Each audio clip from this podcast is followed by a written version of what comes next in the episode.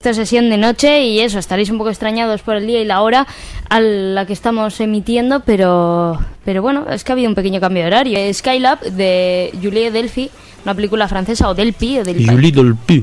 Ahí, gracias. lo sepas. Delphi, es que claro, me, me Delphi acordaba de como, Delphi. como el de los dibujos, ¿no? Eh, Claro, sí. claro. claro. Delphi, tu mejor amigo. No me acuerdo. Joder. Como te oiga la Julie, te, pone, te mete un puro que flipas. Joder, Te pues echas eran esos unos abogados dibujos bien encima. guapos. A mí me encantaban.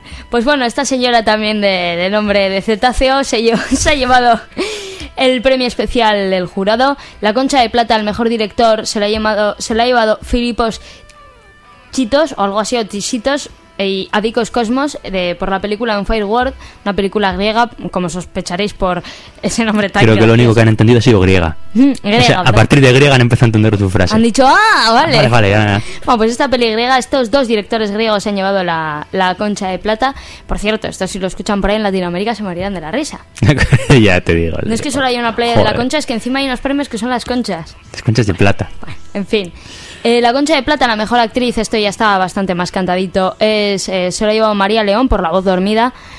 Eh, si no me equivoco es esa peli de la guerra civil, de las pobres rojas. Ah, que- entonces vale, sí, sí, sí. Oh, sí, que, que fijo que está bien, ¿eh? O sea, esto no quiere decir que la peli esté mal. Lo, solo quiero decir que hay más cosas de las que hablar, amigos y amigas, en el cine. Nos parecemos a Estados Unidos en los 80 con Vietnam, ¿que no? Joder. Que no paraban de hacer plays de Vietnam, 5, 20 millones por año. Sí, pero bueno, la guerra de Vietnam era más reciente, en los 80. Y todo hay que decirlo, más divertida también. más divertida,